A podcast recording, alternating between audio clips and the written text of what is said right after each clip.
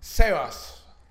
Daniel Enríquez, ¿cómo estamos el día de hoy? Quiero decirte que hoy se cayó el internet, se cayó WhatsApp, se cayó Instagram, se cayó todo. Pero no te Estamos- caíste tú, chamita. ¿Qué pasó ahí? No. Pero que eso era malo. La chama no se cayó en tus brazos. Era, es como un mensaje triste al final. Al final caer, ¿es bueno o es malo? Esto puede ser, Depende. Daniel, una respuesta que defina mis relaciones a futuro. Es No, que era- bueno. creo que depende. Como lo fraseaste ahí, fue como. Se cayó todo y tampoco caes tú, en, pero no caes tú en mis besos. Y terminó siendo como depresiva. Ah, está diciendo que mi chiste fue una mierda. No, estoy diciendo que está No, depresiva. no, no, dilo. No, no, no. sí. Te vi con ánimo. Lo que quiero decir, te vi con ánimo. Y creo que lo que estás diciendo era triste. Ah, ya, claro, claro, una remembranza hacia la tristeza y, Ahora. y la, eh, la añoranza. Ahora, esto se lo decimos porque eh, mientras estamos grabando esto, y quiero que quede grabado por si llega a ocurrir, o sea, en, esto, en el instante que nosotros, Sebas y yo estamos grabando este episodio, se cayó hace algunas horas ya WhatsApp, se cayó hace algunas horas Facebook e Instagram, Telegram ya presentó problemas porque, adivina qué, Telegram no aguantaba más de tres usuarios al mismo tiempo. Eh, aquí lo... No sabemos si cuando salga este episodio ya todo está normal. Claro, por eso, pero A mientras... lo está- mejor sí, a lo mejor no. pero mientras lo estamos grabando, eh, bueno, puede. Si, si el futuro nos depara que no pasó nada y que no fue más una caída corporativa y eso, bajó dos puntos en la bolsa, jaja, la gente se ríe ya. Pero, si no, quiero que sepan que Sebastián y yo estamos grabando esto mientras el apocalipsis arranca. Exactamente. O sea- de lo que sí estamos seguros es que una persona, mientras estamos grabando, hay una persona de la cual estoy 100% seguro en todo el planeta que no la está pasando bien y es Mark Zuckerberg. Desde aquí te mandamos un saludo, querido extraterrestre. Poca- pero yo sé que pocas, él no la está pasando. No, pero pocas que veces. caída- Oíste, Sebas, pero pocas veces uno puede decir exactamente en este instante, yo y Cevita somos mucho más felices que Zuckerberg. O sea, a- hoy, en este instante, en el momento que estamos grabando, tú y yo estamos más alegres, la estamos pasando bien, estamos, estamos bien. Sí, Zuckerberg no ha almorzado todavía. Yo no sé si almuerce hoy, por ejemplo. Uy, cuando ese- es que problema corporativo te pone loco. Pero es que, ¿sabes qué pasa, Dani? que también porque quiero, quiero hacer mención de esto en el podcast. En el podcast. Ay, me encanta decir eso. Quiero hacer mención de esto en, el, en nuestro espacio, en nuestro podcast. Porque no, porque eh, Instagram y, y WhatsApp se caen bastante. Facebook se caen bastante. A veces las tres, a veces dos, a veces una. Se van combinando. ¿Ok? Pero creo que ninguna había caída había durado tanto como la de esta semana de octubre del 2021. Dejo registro para nuestros nietos que van a estar escuchando el podcast en el 2050 y 2080 y Quizá, claro, cuando, 2100 haga- y pico. No cuando sé, queden no sé esto- cuándo van a existir. Cuando queden estos videos, ¿sabes? Con un arma, consigan como unos videos y digan y que, ah, mira, fue en octubre que empezó la- el blackout total. Y fue Claro, gracias a claro, estos dos claro. chamos. O sea, no, y... Al final nosotros fuimos los que advertimos la gran caída, Daniel. Claro. La gran caída que va a dejar muchos heridos. Mira, ah, y, ¿y qué hace uno cuando está herido, Sebas? Bueno, uno cuando está herido puede hacer varias cosas. La primera que yo haría, Daniel, cuando estoy herido, es perdonar.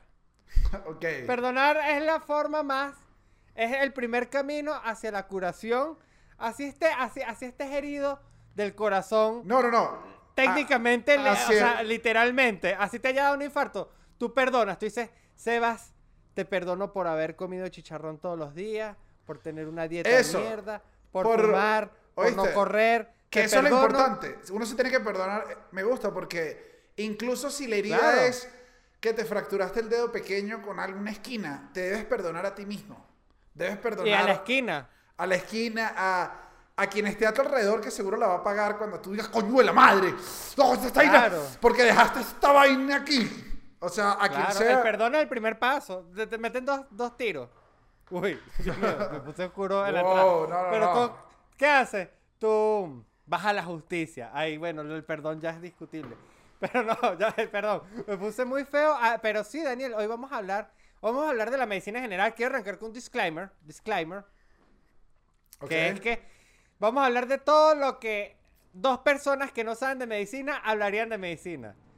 ¿Ok? Por si, o sea, no usen nada de este episodio como referencia para, para, para algún problema de salud que ustedes tengan. Para nada. O sea, usen este episodio para ustedes decir, ah, yo, Pero- yo no sé de medicina y pero me da- igual que estos chamos o no. Pero me, me da risa que tú estás haciendo este disclaimer, como si es que nosotros vamos a dar un posible receta para curar algo. Y No tú, y yo, sé. tú y yo lo que vamos a hablar es de si el doctor nos ha dejado esperando afuera. O sea, yo Claro, dudo- Dani. Pero yo yo dudo- acabo de decir, yo acabo de decir que hay que em- empezar a curarse por el perdón. Y eso si lo escucha un médico le dice, no, hay que empezar a curarse yendo a la a sala de emergencias, amigo. Claro, pero de repente, o sea, pero el paso del perdón tiene que ir mientras estás yendo al médico. Pero sí se tiene que hacer. O sea, yo sí estoy aquí de acuerdo. Es lo único. Lo, lo haría, lo haría, lo Pe- haría. Ahora, Cevita, yo ¿Quién, quiero... lo, quién lo diría que estas cosas serían la mejor medicina, no? El perdón, la risa. Y bueno, La risa, un sí no la, la risa sí no es la mejor medicina. no, la mejor medicina son los antibióticos. No, ¿sabes que yo una vez de payaso de hospital eh, me tuve que salir de un cuarto porque hice un chistazo? Lancé un chistazo que el, que el enfermo no aguantó y se le iban a empezar a abrir los puntos y seguía riéndose y no paraba de reírse. Y me tuvieron ¿Nos ha que- pasado? Ajá. Nos ha pasado con gente que ha visto el podcast recién, recién operada. Qué locura, marico. ¿Qué? Qué, locura los puntos, ¿no? También. Lo- los puntos, es que es como, es que los puntos es un punto como de costura, o sea, obviamente los puntos se rompen. O sea, no se yo- rompe un Levis, no se va a romper uno. Claro, no, No. hay, hay muchos Levis que duran más que tú, ¿sabes? O sea, hay Levis, no, hay Levis mucho más duros que ese corazón tuyo. No, estás loco. Todo, yo me- es más, voy, Hasta- recapitulo, Es que mi corazón, es que mi corazón es lavado de piedra. me atrevo a decir que cualquier Levis, este, sí, sí, estuvo bueno, sí, estuvo bueno, pero me atrevo a decir que en verdad cualquier Levis es más fuerte que tu corazón. No, pero es que los Levis son muy fuertes. Sí. O por lo menos así nos criaron. Porque Ah. el venezolano es toyotero, porque así nos criaron. Porque Sí. el venezolano es toyotero y es levisero. Sí, o por lo menos los- lo criaron diciendo, el Levis no se destruye jamás. Pero yo he destruido Levis. ¿Sí has destruido Levis? Oye, es que tú tienes un Sí. arma, tú tienes un arma muy poderosa, creo yo, entonces. Es que yo le doy, yo le doy duro a los jeans. Es que yo también hubo una época donde tuve como un jean como por muchos años. Y bueno, ¿qué? Vamos a hablar de mi pobreza. ¡Ah! Ah, No, pero, entonces... pero mira esto, lo- eh, o sea, creo que sí, sí duran, sí duran los Levis. Yo creo que nunca he tenido No, no, uno. no, no, duran, duran, Aquí te lo duran. confieso, siempre paso por la tienda y digo, ay no, todavía no me va a gastar tanto en un blue jean, porque es que es caro. Es caro y, ya no- y no tiene y los Levis no tienen tantos cortes a la moda como nos gusta a nosotros los los, Sí. los, los abominables. No, A pero- nosotros los abominables nos gustan los cortecitos. las Pero yo creo que eso, yo creo que eso es ignorancia de uno. No, ellos tienen, ellos tienen, pero hay que buscar. Ellos tienen como 60 números, y que 501, 502, 511, 500, o sea, tienen todos los números. Sí, sí, sí. De Ellos hecho, lo tienen todo. y apenas uno conoce el 501, imagínate todos los 500 primeros que habían. Claro, pero vas con que va- entras a una entras a una tienda Levis y ves todos esos 500, todos- te abrumas, ves tantos blue jeans que te abruma y dije blue jeans. Ah, que- porque ya va. para mí el- Pero tú entonces tú vas para para Sara y Sara te dice, "Papi, estos son slim, estos son skinny, estos son rectos." Listo. Pero ellos también tienen su Agarra, nomenclatura. agarra el montón. Pero ellos también tienen su nomenclatura. Pero son tres y ya. No vale, ellos tienen skinny, tienen slim, tienen recto, tienen... Lo que pasa es que te tienes que saber el número o preguntar al de la tienda. Uno tampoco le pregunta. Pero es que como me sé yo cuál es el skinny de Levis, el Levis 590007 o capaz tú dices skinny. te 500. dice, porque Sí, sí te dice. Estoy asumiendo que los vendedores no saben, porque al final el vendedor es el médico de la apariencia. No sé. No, los vendedores no son los médicos de la apariencia. Nunca te mandan un buen tratamiento. Si ven que no vas a gastar, no te miran bien. O sea, no. Me atrevo a decir que quizás los de Sara pueden ser unos doctores de la moda. Pero no, no Si son mucho- los que menos, son los que me- en Sara no tienden casi. ¿Te parece? Yo he preguntado. Ahora, tú te imaginas, Dani, estar en un hospital y que te empiecen a atender los médicos como si estuvieras en Sara. Que vas caminando por la clínica y sale, sale el médico a la orden. Ah, claro, que Y te ca- Avanzas a un consultorio médico, otro, en que lo puedo ayudar. Y uno como que Claro, tengo que, tanta pinta que- de estar enfermo. que necesita. Claro, porque eso sí, eso sí es raro. No, no, yo estoy aquí nada más viendo. Que yo creo que al final eso sería como para los médicos internistas, que son los que atienden todo, ¿no? Los médicos. El internista se conoce como el médico que sabe de todo. Pero creo que tú puedes ser especialista en saber de todo porque creo que los médicos se gradúan, médicos cirujanos, y como que tienen como una noción como para atender una Los médicos- de... Los médicos cosas. e internistas son como un filtro. En Aunque teoría. existe una rama que se llama médico familiar que también es como internista y nunca entendí muy bien cómo era ese tema. El familiar, el médico familiar lo que pasa es que va a tu casa, cena contigo, comparte, y justo cuando te estás durmiendo y te cuenta un cuento, ahí te atiende.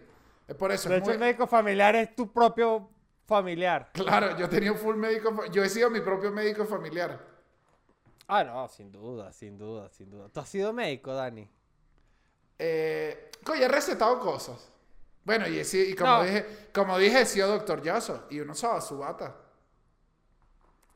Sabes tus cositas, Dani. Dani, yo te voy a decir algo y no quiero que te lo tomes a mal, pero yo creo que es hora de arrancar porque te tengo cosas muy buenas para el día de hoy. Porque, pero, y pero y ¿qué ya hemos hablado un es esa poquito actitud? todo. No te lo tomes mal, la gente va a creer que yo soy como un ogro.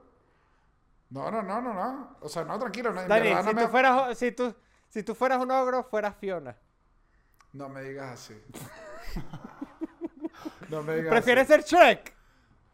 No sé, prefiero ser el Yo prefiero burro. ser Fiona. Fiona es pana, marico. Shrek es demasiado amargado. Yo quiero ser Shrek. No sé, no sé, prefiero ser el burro, en serio. El burro era como simpático, divertido. Pero sí, Dientón verdad, como no, yo. Dientón Y como se yo. quedó con la dragona. Se queda dientón con una dragona. tú. Poco hablan ahí de eso. De esa relación interracial dura. Dura, dura, Ey. dura. Y que eso existe en Pornhub. Pero no sé, no lo busquen tampoco. O Sí, sea, debe existir. no ya sé. lo hemos dicho, hay versión porno de todo. Sí, y sería, pero ojo, bueno, lanza la tapa. Y de Shrek hay. Lanza la tapa y así le da más tiempo a la gente que ponga pausa y vaya de repente a ver su porno entre la dragona y Shrek y regresa. No, no, no, no, no, no, no. No, Seba, lanza la tapa. La tapa ahora es para eso. Yo, lo voy a, yo lo voy a lanzar. Pero ustedes van a ver el capítulo y después van a ir a ver su porno. Contra la porro no se puede, hermano. Aquí ya la idea, la idea está sembrada. Ya esto fue un Inception. O sea, ya solo es... O sea, ¿cómo, cómo Burro y la dragona tuvieron ese poco de hijos? Lanza la tapa.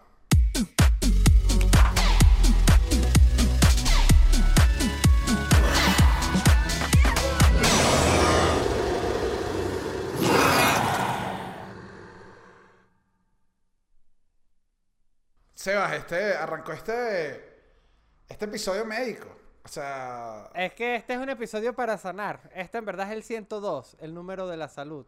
Ahora, escucha, Dani. Tú eres papá. soy papá. Y todos sabemos que si hay algo que le gusta a los niños es enfermarse.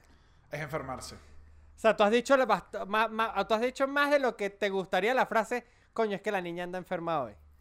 No, o sea, aquí y aquí toco madera y toco. La niña salió una niña bastante sana. Mucho más sana. Pero había días donde la niña se te enfermó. Había unos días donde te amaneció Sí, vomitando. no, pero honestamente ha sido poco, poco, poco. O sea, de verdad, para otros niños. Una sola vez sí le dio como ese principio de asma. O sea, un- tenía un problema respiratorio. Y no había seguro en mi casa y la situación financiera no estaba bien. Uf, Tuve que ir, la niña tendría como 3 años. Yo tendría 18, 19, como 20 años. Yo con la mamá de 20, los dos como en un hospital. Yo pegué gritos, armé problemas. Dije, bueno, ¿por qué no terminan de atenderla? O sea, dije, wow, esto no se lo, no se lo deseo a nadie. ¿Sabes cuando tienes que estar corriendo? No me, no me gustó. No me gustó. Sorry, sorry Ok. si no te tenía la, la comedia, pero es que los hospitales No, sí. no. Los hospitales no. Sí son. Ahora, también sabes qué pasa, que la niña está enferma, eh, yo creo que es un número que los padres exageran como permiso laboral para, para faltar. O sea, Mm. o sea también... estás de- desvelando la verdad, la verdad detrás de no, todo eso. es que como jefe, o sea, piensa como jefe cómo te sentirías si alguien te dice, tengo la niña enferma. ¿Qué, ¿Cuál es tu siguiente frase? Cretino. ¿Cuál es? No, no, no hay ninguna, no hay ninguna. Es vaya, vaya a atenderla y en la noche me mandas un correo con todo lo que te pedí. Oh, ¿Y que tú eres? No, Pero que jefe duro, más claro, cretino. claro. Sí. No, pero yo te hacía la pregunta, yo te hacía la pregunta sin entrar en el agujero. Me gustó que subiste en esta curva de comedia, subiste la apuesta hablando de que es una excusa de los padres. Claro, ¿no? Te, bueno, te di muy, todo. Es muy duro, ¿eh? Porque- es muy duro que los niños se te enfermen y todo, pero has sido médico en cierta manera, has sido médico de familia, te ha tocado, te ha tocado tú sabes, o sea, la pregunta mía es, ¿ya tú sabes tocar a la niña en la frente y decir, ay, la niña tiene fiebre? Coño. Sí, fiebró"? sí, sí, tienes los skills básicos. O sea, Si tienes los skills. El, el Sí. darle la medicina. Te tocó, te la- tocó, te tocó engañar a la niña para darle medicina. O sea, Daniel Enrique, cuéntanos un poco sobre ese médico, ese, ese, ese padre de Daniel Enrique que le ha tocado atender a, a su, a su niña enferma. Bueno, primero, yo creo que más que, o sea, cuando tú dices has sido médico, yo creo que eh, si uno, o sea, tiene la oportunidad de tener a sus padres vivos, cuando tienes tu primer hijo, me atrevo a decir que eres más como un médico interno. O sea, como cuando Claro, y estás- tu papá, tu papá es el jefe de, Claro, la, de la tú residencia. estás, estás, ajá, estás más bien haciendo como residencia, eres el médico uno, entonces tú dices, creo que tiene esto, y el médico de la casa, que en este caso sería la abuela o el abuelo, dice, estás en lo correcto, creo que estás exagerando. O sea, Marico, qué increíble, qué increíble la pediatría, la pediatría de casa. intrínseca que tenemos todos. Entonces, oh, no, pero yo creo que cuando eres sobre todo mamá, porque también sabemos que la mamá está como, como más conectada al bebé, quizás porque lo tuvo en su vientre durante nueve meses, ¿no? Y, y todos esos lazos. Pero la mamá sí, yo creo que no vamos, a no vamos a decir que es igual que un pediatra, tampoco vamos a desprestigiar a los pediatras, gran profesión, marico, yo creo que es súper honorable. Pero yo creo que hay algo de pediatra que se Pero- en los papás. Pero mira acá que, que dijiste los honorables pediatras y te voy a saltar otro tema, pero no quiero que se me escape. Es, yo no hubiese sido pediatra. O sea, yo creo que todo el mundo dice, o sea, a mí me parece que todo el mundo se siente y dice, ok, si yo hubiese estudiado medicina, que no lo hubiese hecho, pero me pongo yo en este imaginario y yo creo que todo el mundo lo ha hecho, yo no hubiese agarrado pediatría. Y me caen bien los niños, Claro. pero me parece complicado. Siento que ves mucho moquito verde. No sé, no sé, hay algo. Siento que los pediatras, la, la- la- el consultorio pediatra huele como a sudado de niño.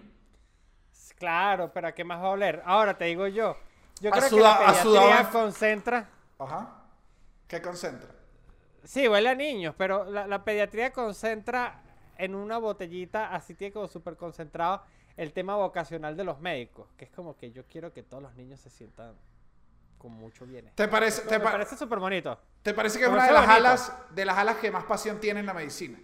En la medicina, exactamente. No, si yo fuera médico, no, yo me iría por las cool. Tú sabes que uno quiere irse por cuando uno no tiene nada que ver con la medicina, porque a veces Ajá. se dice, No, pero "Marico, ve- ¿qué te hizo a ti ser este, este que si, urólogo? O, o ese tipo de cosas que uno siempre es como un chiste, como que, ay, te gustan los... Pero a lo mejor es como hay algo de la ciencia que te apasiona ahí, yo no sé qué. Pero cuando uno no sabe nada de eso, Solo uno te dice, toca "Marico, yo verlo. quiero ser como los cool, yo quiero ser como neurólogo, quiero Ajá. ser este Doctor House, Ajá. este Y. oh, O Grey's Oh. Anatomy. Grey's Anatomy, o no, o también una que también diría es yo quiero ser este doctor enfocado como en lesiones deportivas, porque es como que Ese es que un no sabe, que te clásico. gusta- ese es un clásico, alguien que no sabe nada de medicina y le gusta burda el deporte y dice, bueno, si a mí me tocara, marico, me encargo yo de ser un, un fisioterapeuta y curo a Messi. Y ese es como el... Ojo, y está burda de bien. Pero- está cool. A mí, ¿sabes qué me pasa? Que esa rama, obviamente esa rama es hiper cool, eh, pero yo siento que en esa rama debe haber tanta competencia. Y llegar, o sea, Debe ser dura, debe ser dura. o sea, entrarle, en- entrarle debe ser súper complicado. Porque, Uy. porque al principio no tienes gente a quien atender, o sea, los primeros que atienden que son lesiones de, de caimaneras. O sea, como que no tienes acceso tan rápido a grandes estrellas. No es que Messi va a un doctor y eh, te- ay, de casualidad te tocó atender a Messi. O sea, ya Messi tiene, lo atiende que si un fisioterapeuta que tiene como 300 años en Barcelona, ¿sabes? Un señor que, y que, que el señor ya es más un chamán que un doctor. Sí, sí, sí, como el que los atiende a todos. ¿Tú, tú has visto cuando ya, cuando ya el doctor, que me da risa que una cosa tan alejada a la magia como Es- es, la es medicina, cuando se vuelve ya una leyenda, que es más como, ese señor ha tocado tantos meniscos que era así, listo, eso es. No, así, así era, ¿sabes que así era Mérida full? Porque yo no sé en Caracas, a lo mejor Caracas como hay tantas clínicas y hospitales es más difícil, a lo mejor por zonas o por estratos o por... o por- Puede ser, no, pero no, en no Mérida, había- en Mérida sí había, había como un rockstar en cada categoría, o sea, había como que, coño, te tocó el doctor Zulbarande, ese, ese es el del asma, pero te lo juro que ese es el del asma, le, cu- le curó el asma a toda mi No, pero familia, yo creo que mi hay, hay, hay en todas las ciudades y hay en, hay en todos los lugares. O sea, yo creo que eso Claro. funciona, o sea, ese mundo funciona exactamente igual que cualquier otro mundo. Y estoy seguro que de repente el que tú decías que era bueno en asma en Mérida, quizás era el asma bueno en Venezuela. Y tú no lo sabías. O sea, Claro, que era la bueno, estrella, pero que no es solo una estrella regional, sino que es una estrella nacional y tú no sabes. Y Sí, sí, y sí pasa, y sí pasa. Este, sobre todo, coño, con enfermedades que son relativamente duras. Tú ves que la gente viaja para ver a, a The Best of the Best. Claro. Eso se ve mucho. O sea, tú vas por una clínica en Caracas, en una capital, y tú ves ese montón de gente de las ciudades pequeñas del país. Hay una, ¿cuál era? Yo tuve una vez para un posgrado que estaba, para un posgrado, no, para un diplomado que estaba haciendo en la metropolitana. Una vez me tocó hacer una exposición de la clínica Mayo. Ok. Y es una clínica que es como, que es, que la gente, o sea, es, donde queda, no recuerdo dónde queda, pero ya se ha vuelto un sitio que es turismo, es turismo médico, queda en Estados Unidos, pero esa clínica es tan importante y es tan grande y es como tan especializada en muchas áreas y además tiene un rollo de, de bueno, tú puedes tocar piano mientras, o sea, trata de hacer la experiencia más pana, pero unas enfermedades duras igual que es un sitio de turismo, o sea, la gente sabe que va para allá a verse. O sea, como que ese es el spot, ese es el spot más grande. O sea, como la Torre Eiffel es esa clínica. Es ir a atenderte. Pero en el mundo, en el mundo. No, al menos en esa, está entre las mejores y en la- esa ciudad, o sea, lo que mueve esa ciudad es el turismo de la gente que va para allá, que no es turismo, estoy diciendo turismo, pero eh, es ir a atenderte. Pero si llega Claro, sí gente por eso, pero si es lo que mueve la ciudad, es que tú vayas a atenderte porque vengo Sí, al es que, hospital, es que- es que- hospital Palusa y le das hasta arriba. Es que, es que, es que, es que hay hospitales. Sí, hay hospitales. Bueno, yo me acuerdo en Venezuela, por ejemplo, estaba el urológico, que era, un hospi- o- era como un sitio importante para los urólogos en Venezuela. Está el, el- el- el Centro Clínico La Trinidad, que es como the best of the best en la región. Estoy hablando fuera, por lo menos en la buena época de Venezuela. Ahorita no lo sé decir, pero el que está más arriba de la Procter, por la Trinidad, el, el Centro Médico Clínico La Trinidad. Ok, ese era Eh, bueno. Hubo una época hace, hace, no sé, te estoy hablando mediados de los 2000, donde era the best, the best of the best en oftalmología y todos los temas relacionados con la vista y con optometría Ah, que, y todo eso. ya va, que eso te iba a decir además. Pero que- te estoy diciendo a nivel, a nivel, a nivel de que, de que vine desde Argentina, haceme los ojos acá. Y uno como que, Sebas, porque estás hablando argentino. Eres tú pero mismo. sí, pero no te parece loco. Me parece rechísimo. Y ojo, no había pensado en este tema cuando, cuando, pensé, en, eh, cuando pensé en hacer este episodio. Ok. Pero en verdad, ahora sí me inspira más ser médico, ser como eh, un médico celebridad. No, pero además, no solo ser médico celebridad que. Con lo, o sea, obviamente me imagino que si algún médico está viendo esto, hay gente que debe haber ascendido en la carrera con dinero, como lo hace todo el mundo. Claro. Sí, Claro, claro. yo tenía un amigo, mira esto, no voy a decir el apellido, pero el papá creo que en algún momento fue rector de, o era, era creo que el rector de, o el decano de la Facultad de Medicina en la UCB. Ah, claro, maestrachi. no, no sé, no sé, no estoy diciendo ningún apellido. Tú di los apellidos que quieras, yo no lo dije, yo no dije nada. Pero el, el apellido de él ya era un apellido que el abuelo de él había sido, estado ahí, el papá ya tenía, y él por ende ya lo trataban mejor. O sea, ya era una... era Claro, una- estás hablando también, estás hablando de las dinastías médicas. Eso también pasa. Eso Claro. también pasa. Las dinastías médicas existen. Y que es, medio- además. y es súper es súper duro porque también hay un punto donde esa línea y ese hilo se empieza como a acabar, ¿me explico? Porque es como que el abuelo tuvo tres hijos médicos. Después, mi papá tuvo dos. Y yo, uno. Y mi hijo no va a tener ninguno, me explico. Siempre se van diluyendo esas vainas. Sí se van diluyendo. O, o no. No, hay- no, mentira, hay familias donde se diluyen, pero es rudo, ¿no? Matar una dinastía. Matarla debe ser duro, uno, pero dos, yo también creo que depende de cómo lo haga. O sea, yo siento que esas dinastías tienden a morir cuando el papá se le impone al hijo. O sea, como cuando no lo enamoras de la medicina porque tú eres médico, sino tú tienes que ser médico porque mi abuelo fue, porque mi papá fue médico y tú vas a ser médico. Entonces, y que, ay, me está, ¿por qué es esto, vale? ¿Qué es Es esto? una, es una ladilla. Ahí es cuando hay esa O sea, presión. imagínate- cuando hay esa presión. marico, esa presión para ser torero. Y al final yo dije, no puedo. No puede, claro. Mi sueño es es- ser DJ. Entonces no, entonces voy a ser torero DJ. Lo que uno no se da cuenta es que al final igual agarras influencias ahí. Si yo hubiese venido a una dinastía, hubiese dicho, sería el doctor de las risas ahorita. ¿Entiendes? O sea, sería, igual... sería DJ Olé. Y que se monte esa rumba.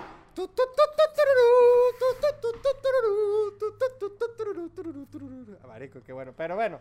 ¿Has Dani, visto, ahora- ¿Has visto al DJ Dime. Seba? ¿Has visto al DJ Seba que cuando termina el show le traen una oreja? Si el show fue bueno.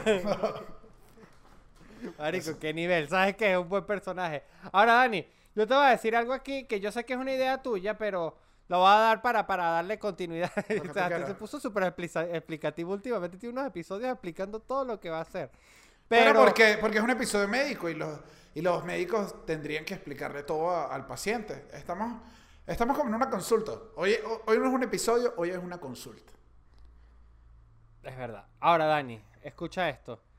Es tonto y obvio, pero a la vez comprensible, cuando la gente te dice, a mí no me gustan los hospitales. Ojo, y yo sé que esto es una observación tuya que tú odias que la gente diga, odio los hospitales porque para ti la respuesta es... Que obviamente todos lo odiamos. O sea, es que. O sea, ¿a- ¿a quién le gusta ir a operarse? O sea, ojo, y haciendo las salvedades. eh, no, No, sé, de, cosas estéticas. estética. No, no, no, pero es que incluso. si sean estéticas a nadie le gusta porque las- las- los ope- posoperatorios, las estéticas son duras, de hecho. Claro, ajá, ni siquiera estético te gusta, te estás sometiendo porque el resultado final te, te, te agrada. Entonces te callas la boca y no dices nada. No dices ni que lo odias ni que no. Y ya, Exacto. calla. Aparece, apareces como nuevo dos semanas después. O sea, o te apareces con el, el sostén eh, que te hiciste las tetas o el, el tirrito acá. Que yo una vez me puse, jodiendo, me puse como dos días un tirrito acá y la gente que te operaste, y que no vale, ¿qué es eso? No, pero es que tú también eras muy payaso. A ti sí te gustaba llamar la atención. porque- Pero, Pero yo, yo entiendo, marico, es obvio. Obvio que nadie Porque a le gusta nadie, hospitales. a, a nadie le gusta, o sea, el ambiente es tenso, en el ambiente obviamente, es- o sea, los hospitales y las clínicas están estrechamente relacionadas con la muerte, que es algo que no nos, no, no nos encanta, no y nos con encanta. la vida. En Bueno. realidad están relacionadas con la vida. Pero la vida no está estrechamente relacionada con la muerte. Bueno, y la muerte no está estrechamente relacionada con vivir. No se podría decir que una depende de la otra. Y la otra de ninguna. Es Ah, bueno. Y ahí, y ahí es cuando empezamos a enredar y la gente dice, sí, los chamos tienen razón. Sí, no, en verdad no hay razón, no hay motivos, no hay motivos como chéveres normalmente para ir a un hospital. Y es verdad, y ahora Salvo- me atrevo a decir. Salvo, o sea, sí hay contadas situaciones y lo que, o sea, lo que yo creo es que cuando la gente hace la afirmación, tengo que ir al médico, pero lo odio, cuando hace esa afirmación, nunca lo dice. miedo. No, no, no, ajá, y nunca lo dice en una situación en la que podría ser positiva. Es, nadie dice, tengo que ir a visitar al hijo, pero a mí me gusta, odio los hospitales. Y que no, ahí no lo odias. Eso es mentira, nadie lo odia los hospitales. Odias tener que ir al médico porque estás cagado, porque tienes un miedo, porque estás ahí. Porque te está bajo empieza- evaluación y no nos gusta sentirnos evaluados y menos nos gusta sentirnos evaluados sobre algo tan personal y tan poco controlable de No. forma como, como, como, como inmediata, me explico, porque te están evaluando como por tus hábitos, porque si tienes hipertensión, coño, te están evaluando porque tienes papás hipertensos, papás enfermos. te- No, te- el- Me explico, te, te, te- te están evaluando por tus hábitos alimenticios, te empiezan a preguntar, fuma, bebe, cada cuánto bebe, fumas mucho. Tú siempre, tú siempre le dices la Caminas. verdad. Tú te paras siempre- temprano. Bueno, en un punto empecé a decir la verdad. Sí, yo creo que hay una edad en la que sí. hay una edad en la que uno no está diciendo la verdad. No, hay una edad en la que uno no está diciendo la verdad. Normalmente es la adolescencia y la, y la adultez joven. Porque, Daniel, yo te quiero hacer esta pregunta a ti. Y quiero que me la respondas con sinceridad. Y, coño, tampoco te las tires de cool. Porque es que sé que me vas a salir con una vaina ahí toda demasiado caraqueña de la Libertador. Demasiado resuelto. Porque, ay, sí, yo soy el chamo resuelto. Mírame, soy Daniel Enrique. Mira, esta es mi imitación de Daniel Enrique. Hola, soy Daniel Enrique. Soy súper resuelto. Es la peor imitación del mundo. Qué desgraciado. Es que es como la imitación estándar para sacarle la piedra a alguien. Pero hasta qué edad, o sea, ¿tú recuerdas la primera vez que fuiste al médico solo? O sea, tu mamá te acompañó al médico hasta grande. La primera vez que fui al médico solo, a la. Cuando estaban em- estábamos embarazados de Sophie. Allá había que ir al médico solo. Solo con la joven, mamá. ve, porque yo soy Daniel Enrique, soy muy resuelto. Te das- te dice, joven te dice. Me la hiciste, marico. ¿Qué le Te la volví a ya hacer. a los, A No. los 17 años. do- Bueno, sí. Sí. eso fue a los 17 años. No, a esa edad yo todavía iba con mi mamá. No, de resto Yo creo creo que que mi mamá como hasta los 22. Yo duré. Mi mamá siempre me. Ay, bueno, mi duraste, mi compañía, ¿cuál es el duraste. No, ¿sabes qué pasa? Que yo tuve una época como que, bueno, podría Depende decirte, doctor también. fui con mi mamá cuando, bueno, yo una vez lo conté acá, que me hospitalizaron como a los 20 y pico por un problema respiratorio que no me conseguían bien lo que era. Y ahí fui con mi mamá, o sea, mi mamá llegó y, y estaba mi hermana, o sea, y dije, tengo una regresión porque es como si yo soy un niño. O sea, era yo nebulizándome muy grande ahora, igual esa es el, que esas eran las únicas cosas buenas de, los, de las clínicas, que tienen cable. Claro. Ah. Sí. Pues, Eso, eso, sí, o sea, eso sí, también uno no le va a tirar mal a todos, o sea, tienen cable. Y esa, esa situación. Pero fiesta grande. ¿Ves? No, claro, claro. No, yo porque, yo justamente mi problema respiratorio, mi problema de asma me hizo ir durante muchísimos años a neumonólogo y mi mamá me acompañó hasta bastante grande y recuerdo la primera vez que yo dije, coño, no puedo mentir porque sí tenía como una asmita y yo siempre era como medio de asmitas leves. Después de viejo, de niño no, de niño yo vivía en un hospital, o sea, a mí me hospitalizaban, bueno, por A causas cada rato. industriales. No, se evita. Yo era, yo era un niño que era ya amigo de las enfermeras, médicos y a todos. Y que, ay, Sevita, estás otra vez aquí con tu asma y no sé qué. Pero ya después grande como que me da a veces leve y tal. Pero siempre era como una, Una- una pregunta, Como que no queremos que te vuelva a dar fuerte. Una de esas, eh, esa, cuando dices que estabas hospitalizado, ¿esas enfermeras, esa es una de las que perdiste la virginidad o es otro cuento? No, eso fue, eso fue, eso fue. Era, era, era, ok, era la enfermera de la abuela, entiendo. Me Ah, confunde. las enfermeras. Marico, yo sí te voy a decir, lo voy a decir ya en este paréntesis que estoy abriendo en este preciso instante. Yo entiendo que la gente tenga fantasías con las enfermeras. Yo lo entiendo. Yo he visto videos, he visto películas al respecto, he visto documentales. Comiquitas, muchas caricaturas, muchas caricaturas, muchas caricaturas tienen a la enfermera Claro, como un objeto anima- sexy. Animaniacs tenía una frase que era: Hola, enfermera. Y llegaba una enfermera, y llegaba una enfermera que era que ustedes no se dan cuenta que esta chama no estudió enfermería. O sea, que esta chama, o sea, En tal caso estudia odontología. Pero escucha esto. pero ni si- o sea, no, es que ella estaba grabando, o sea, no, no hay rollo, no tengo ningún problema, pero ya no se dedicaba a la enfermería y creo que nos los intentaron decir y nosotros de niños no lo veíamos. No, aparte no se visten así. Es que eso también, no se visten así. No se visten como nos enseñaron que se visten las enfermeras. Se visten cómodas, lo cual es lo lógico. Entonces, a mí realmente, no me- yo no tengo fetiche por las enfermeras ni queso por las enfermeras. Pero cuando una enfermera me coge una vía como Dios manda, ¿sabes? Que tú ni te enteraste que te sacó sangre. Que tú, de esas que tú volteas y le preguntas, ¡ya! Y te, y te muestran así como un una bolsa así de dos litros de sangre. Te dicen, ¿Ya está listo? Yo me enamoro. Así tenga 85 años la enfermera, le digo. Claro, no, no, no. No, es que aquí, aquí voy, y me, me pasa que aquí, y, y- y sé que el episodio es de, es de medicina, pero igual esto me... No solo vamos a hablar de los doctores, porque yo sí siento que la- las enfermeras y los enfermeros son súper vitales y hacen un trabajo increíble. Pero yo creo que hay muchos que están a veces obstinados y es porque a ellos les toca una parte del trabajo medio coño de madre. O sea, les, Sí. Les toca calarse un rato más, les toca eh, preguntas que no hay porque los doctores son unos rockstar. Incluso me atrevo a decir que la- los enfermeros rockstar les toca calarse unas cosas horribles. Claro, no, les toca que cuando llega el doctor. Claro, si hay algún problema, tiene que salir la jefa. Ajá, y es y que, es solo esa pregunta, es y que, pero que si el doctor ya te dijo que no venía y te estoy yo aquí, hazme la pregunta a mí, yo también sé, ¿sabes cuántas vías he agarrado? ¿Sabes cuánto tiempo tengo acá? Sí, uno tiene, uno tiene como el prejuicio de que si es enfermero es como que. mm, mm, mm, esta- eh, eh, esto que me estás haciendo tú tiene cinco años de estudio menos. No, no sé cuántos años. No, porque también creo que. Creo que para enfermería No, son cinco enfermería- años. Y para medicina son ocho, pues, pero. O siete, no sé. O sea, para enfermería es una carrera larga, No, normal. enfermería, Y enfermería es una estudiar que carrera. jode. Y es una carrera igual de larga y estás haciendo un montón de cosas. Y tampoco es que los enfermeros te están diciendo que tómate esta pastilla de. tómate esta morfina. O sea, el bicho también. Ese es su trabajo de todos los días. Uno también tiene. Porque uno es un cretino. ¿Por porque qué cretina? cretino. ¿Por qué tienes desconfianza de la persona que está todo el día ahí atendiendo a gente como tú? Y siempre uno lo ve como. como no Tú sé. sabes que a mí me, a mí, a mí, a- el parto, el parto correspondiente al nacimiento mío de Sebastián Gutiérrez fue atendido por una enfermera porque nací súper temprano. Y Tuvo que doctor- ponerse. Entonces el no doctor, sabía el, doctor, el, el- el doctor llegó como al final, al final del parto, porque bueno, el doctor estaba también en su casa. Entonces estaba mi mamá poniéndose la, a- a- vistiéndose y el doctor al mismo tiempo. Claro, no. Primero. Claro, el doctor, el doctor dijo la clásica, ¿no? Yo llego a esa cita dos horas después y le tocó a esa enfermera. Qué bien, Sebastián, a ti te trajo, o sea, tú viniste Ah, una Daniel, enfermera. ¿Se viste? Yo Esto sí no... No, te voy a decir algo, y aquí lo voy a decir a la gente porque ya voy a gritar, voy a gritar porque este tema acabó acá, pero 102 episodios, o sea, yo te conozco a ti desde, ya tenemos que, más de, ¿cuántos años de, Desde 1993. nos conocemos en el Para ser 93. Hemos visto fotos. Tenemos 102 episodios con este grabándonos, hablando. Hemos mostrado fotos de niños, tenemos cuentos, la gente sabe cómo es mi mamá. Y yo ahorita, y los abominables ahorita nos estamos enterando que a ti te trajo una enfermera que tuvo que decir fuck médico, se puso los guantes y dijo, señora Puje, que ese carajito viene para acá.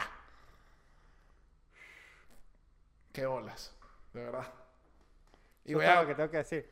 no, no, no. Termina, termina con el mismo grito que cuando la enfermera te sacó. Cuando, cuando yo nací, ¿qué dijo la- ¿cuál fue el grito que hizo la enfermera? Claro. O, el, o Marico, tú. sal. O, o tú. Salí yo, salí yo y la enfermera dijo, ¡Siu! Esa enfermera era Cristiano Ronaldo. Qué estúpido.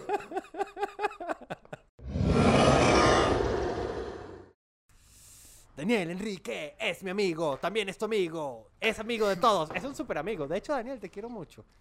Yo también te quiero mucho, Sevita. Sí. Ah, te quiero decir, ojo, no quiero dejarlo para el final de este episodio, pero quiero que sepan que posiblemente, de hecho, la semana que viene no, no vamos a tener episodio, es lo más seguro, pero no importa, porque desde aquí el Abominable Podcast, todos los Abominables, vamos a estar aplaudiéndote, dándote apoyo y enviándote mucho amor en esta girita que viene en tu otro proyecto. Este, pero no, pero Dani, te prepara- Todo el amor, todo el amor a esas malditas. Sí, sí, eso, eso me pasó por querer sacar la risa y rompí en lo que quería decirte, pero el Abominable Podcast, los Abominables, quienes estamos aquí, te deseamos mucho éxito en la gira que viene, la semana que viene. Igual como estos episodios se pueden ver cuando quieran, quizás cuando vean este episodio ya Daniel está de regreso, pero te mandamos un beso a ti, un beso a Chucho y un beso a, Estefanía. Feliz viaje y pásenla bonito y partan, no joda. Que no me enteré yo por un abominable que no la partiste. Uy, qué pena. ¿Te imaginas que.? Claro, porque eso puede pasar. O sea, hay gente que está en los dos Patreon, por ejemplo. Y aquí aprovecho una vez a hacer cuña al Patreon del Abominable, donde además la gente se mete en ese Patreon por tener. La única ventaja es que tiene una comunicación directa con nosotros, que es que cada tanto hablamos en un Discord que tenemos que es bien, honestamente es bien cercano. Y ya he visto gente que está en uno y otro. Sí. ¿Sabes qué sería horrible? O sea, salirme yo de acá, del Patreon del cuartico, vengo al Patreon acá a leer, ¿sabes? Como a, a hablar, y veo que están diciendo, Daniel la cagó. No, tú no la cagarías. Yo sé que no. Sí. Yo estoy seguro que no porque tú sabes hacer eso que están haciendo ustedes en esta gira del cuartico muy bien. Pero bueno, ya sabes. Un beso para los tres. Gracias. Y feliz viaje, gracias, Daniel. Gracias. Qué bello, qué bello. No, es que uno tampoco- oh, No, oh. ahora- ahora me hiciste... por No vale. No vale, voy a gritar de pena. ¡Ah! Mira, Dani, una pregunta. ¿Cuándo nació la niña? Ok. Cuando nació la niña. Ok. ¿Qué Ah, pasó? te, que- quería decirles antes a todo el público la abominable también que a mi consideración, en verdad, visitar una clínica o un hospital para ver a un recién nacido, en verdad cambia mucho también. O sea, es que se siente, incluso cuando te invitan. Cuando te dicen, Marico, vamos a la clínica tal, que nació el hijo de, de Daniel. Tú sabes que esa invitación, ah, no te sale el odio a los hospitales. Ahí no hay nadie que dice odio a los Sí, hospitales, que no vaya a eso fue, lo que, bebé". eso, fue, eso fue lo que te dije. O sea, la gente odia los hospitales cuando sabe que va a revisarse, cuando va a revisarse un ruidito. Cuando se tiene que ir a hacer, cuando tiene que ir al taller, cuando tú dices, oye, no sé si este ruidito, porque uno podrá decir lo que quiere y lo hace de chiste, pero, pero el miedo que tiene uno siempre es que el doctor te dé la misma respuesta que Google. Ese es el mayor ¿Qué? miedo en la Tú vida. quisi- quisiste decir... Ajá, o sea, mi- el mayor miedo en la vida es que tú digas, efectivamente el doctor me dio el mismo diagnóstico de Google y yo me voy a morir. Uno siempre lo lleva. ¿Sabes qué hago yo? Yo te voy a decir mi truco. Porque yo he buscado mis, mis, mis, pade- mis padecimientos en Google y agarro y yo digo que la que menos tengo es la menos grave. No sé si es bueno, pero no me vuelvo loco. Yo veo como la lista Ok, y digo, al ah, menos ok, es esta, es la trata- menos grave. es- Tra- tratas de bajar la ansiedad y dices, no tengo por qué ser, no tiene por qué ser lo más horrible. Exacto. Puede ser también lo más grave que a veces es que no te estás tomando, estás tomando suficiente agua. Entonces yo digo, ok, esto es algo que yo puedo controlar. Puedo tratar de tomar más agua para ver si, si lo logro, tú sabes, bajar el dolorcito. Ahora, Dani, mi pregunta era, cuando nació la niña, tú presenciaste el parto, No, no entré. pero tenías la opción. Sí. No entré. ¿En No entré, serio? no entré, no entré y acabas de dar en una, en una cosa que a veces sigo pensando. O sea, todavía sigo pensando. Es de mis acciones del pasado que digo, quizás sí tuve que haber entrado, pero es que yo creo que no estaba, no estaba listo. Además iba a ser cesárea. Entonces el proceso de cesárea es como, ¿entiendes? No sé, la, la mamá está más sedada, creo. Todo el proceso es como más operatorio que... Es, una, es una opera- un proceso... Claro, claro, ajá. Más que partido, ¿sabes? Más siento que no había el, los clásicos, era más bien Claro. como uno, no sé, entonces me entró. Es que la educación no- que, aparte que la educación no que uno tiene de no eso es como de las películas gringas. O sea, ahí Claro. tú dices, marico, mi opción es como que me pase lo mismo que Adam Sandler. Esta es toda tu capacidad de, de, de pensamiento Claro, en un parto. Y que, marico, yo una vez No, vi y- que Adam Sandler se desmayó. en No, e- incluso, y incluso en las películas, en las películas, bueno, como caso de tu enfermera, ¿sabes? O sea, si te tienes que venir, o sea, si hay que, el niño tiene que venir a venir al mundo, puede ser en cualquier momento. Entonces, como que si te dicen a pasar al quirófano para ver un parto, no hay rollo. Pero como era cesárea, en serio, dije, no, no, no, no, no.